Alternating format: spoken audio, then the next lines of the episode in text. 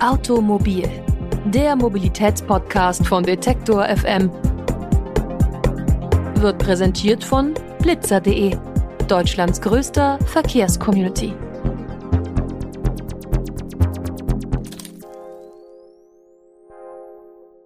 Und damit herzlich willkommen zu einer neuen Ausgabe von Automobil, dem Mobilitätspodcast von Detektor FM. Dieses Mal geht es bei uns um ein Thema, das sehr aktuell ist und nicht nur die Automobilindustrie betrifft, aber auch dort für erhebliche Probleme sorgt. Es geht um den sogenannten Chipmangel, also dem Problem, dass es nicht genug Halbleiter für die Produktion von neuen ja, Automobilen und auch von anderen Produkten gibt.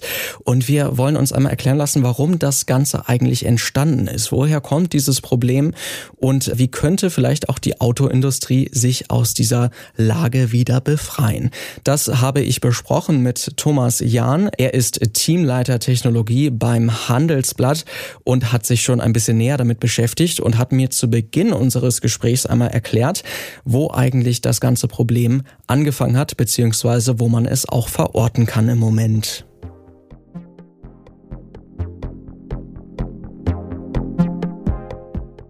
Also der Mangel entsteht dadurch, dass ganz viele Halbleiter in Autos äh, gebraucht werden. Das waren vor 10, 20 Jahren vielleicht nur ein paar hundert, die da reinkamen.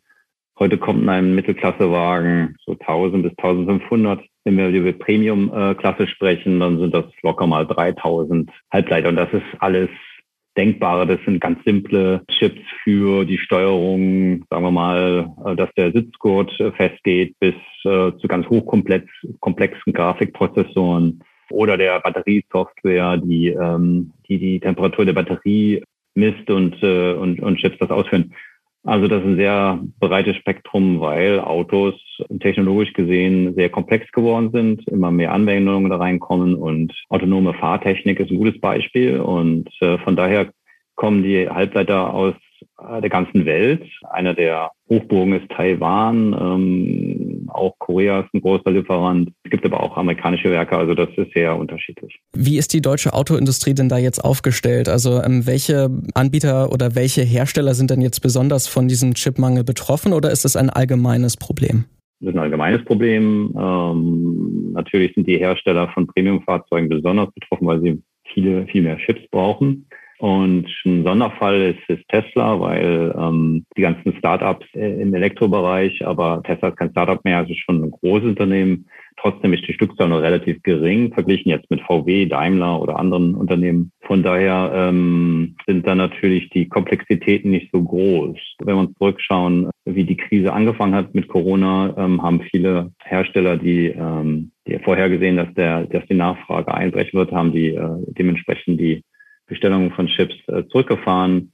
Das hat Tesla im Großen und Ganzen nicht getan, weil sie statt mehrere Millionen nur mehrere hunderttausend Fahrzeuge herstellen pro Jahr und weil sie stark wachsen. Und deswegen ähm, sind sie jetzt im Vorteil, weil sie, äh, wenn man seine Bestellungen storniert beim Halbleiterhersteller, dann muss man sich hinten wieder anstellen, wenn man neu haben will. Und das kann dauern. Vor allen Dingen, wenn man Halbleiter bestellt, die technologisch nicht so hoch komplex sind und von daher nicht so gewinnträchtig und nicht so wichtig sind. Nun haben Sie ja Tesla schon angesprochen, die halt ähm, ganz andere Abläufe haben und da vielleicht auch ein bisschen besser aufgestellt sind, weil sie sich vielleicht auch als Tech-Konzern selbst verstehen.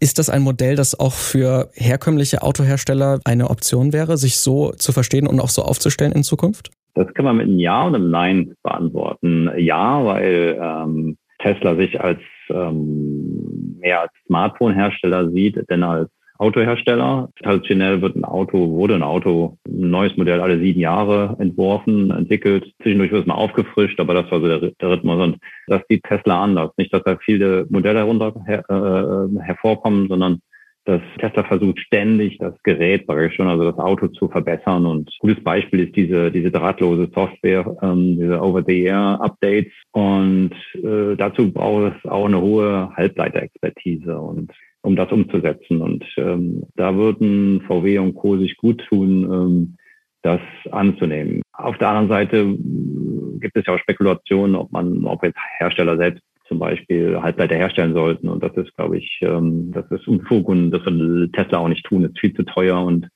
äh, die Anforderungen, die verändern sich zu sehr.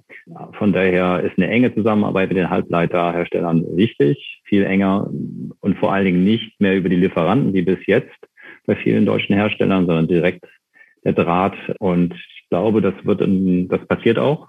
Man, sieht es bei Daimler äh, und auch bei VW, die, die haben das schon angekündigt, dass man seine eigene dass man das Auto nicht mehr als nur noch als ähm, mechanisches Gerät sieht, sondern auch als digitales.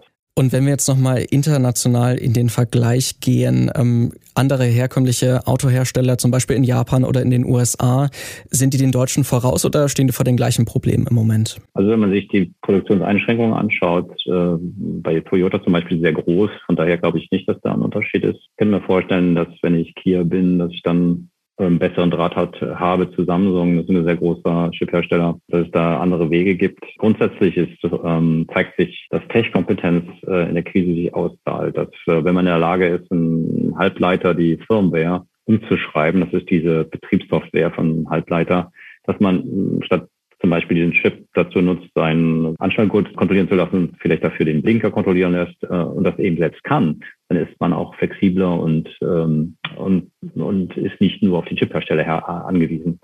Ähm, auch kann man mehr Funktionen da reinschreiben. Insofern ist nicht also weniger eine Frage, woher das dann kommt, sondern wie es sich ausstellt. Und ähm, es wird immer klarer, das ist nicht nur Halbleiter, es sind auch Softwarekompetenzen, die äh, aufgebaut werden müssen. Und da macht natürlich Tesla einiges richtig und ist die Komplexität in vielen äh, Autos, äh, koreanisch, japanisch oder auch deutsche, dass die runtergehen muss, da die ähm, viel zu viele Zentralrechner drin sind und dass die Koalition nicht gut läuft, dass den Herstellern auch klar, ähm, ich glaube bei VW waren bis jetzt ähm, 70 solche, solche Zentralrechner ähm, im, im Fahrzeug verbaut, das sollen mal drei, vier werden. Und bei Tesla ist es seit langem nur einer. Ähm, und das sagt eigentlich schon alles aus, dass bei Tesla vieles von dem, von diesem einen Rechner ausgeht. Und äh, das, ähm, das äh, ist ein Vorteil und das sehen die anderen Hersteller. Und ich denke, dass alle in diese Richtung gehen werden. Wäre das dann auch schon Ihr Rezept, wie die deutsche Autoindustrie aus der Krise kommen könnte, aus dieser Krise? Also gibt es da ein Standardrezept, wie man ähm, das Ganze jetzt lösen kann? Nee, gibt es nicht, denn das ähm, ist eine einmalige Situation, Corona und ähm, also dieser Stillstand und dann diese gewaltige Nachfrage, die jetzt in den Markt geht. Von daher, glaube ich, wäre es unklug, sich das jetzt immer so darauf einzustellen, als ob es diese Situation immer wieder geben würde. Die wird sich jetzt von alleine lösen. Jetzt im dritten Quartal wird der Tiefpunkt erreicht werden und zeigen sich schon die ersten Besserungen ab bei bestimmten Halbleitern. Und ich denke, dass wir in Mitte 22 dann wieder mit einer Normalisierung rechnen können. Aber die Krise zeigt natürlich, dass Tech-Kompetenz ähm, nicht mehr wichtig ist, nur wenn man ein Smartphone herstellt oder Software, Softwareunternehmen, das auch in, in Hardware-Anwendungen hineingeht wie dem Auto oder natürlich auch bald in andere Branchen wie Maschinenbau und oder bald ist schon der Fall jetzt. Ne? Und das die Verschmelzung von Hightech und vielen Branchen, dass die voranschreitet und deswegen man besser beraten ist, jetzt die Kompetenz aufzubauen und nicht erst in der Krise.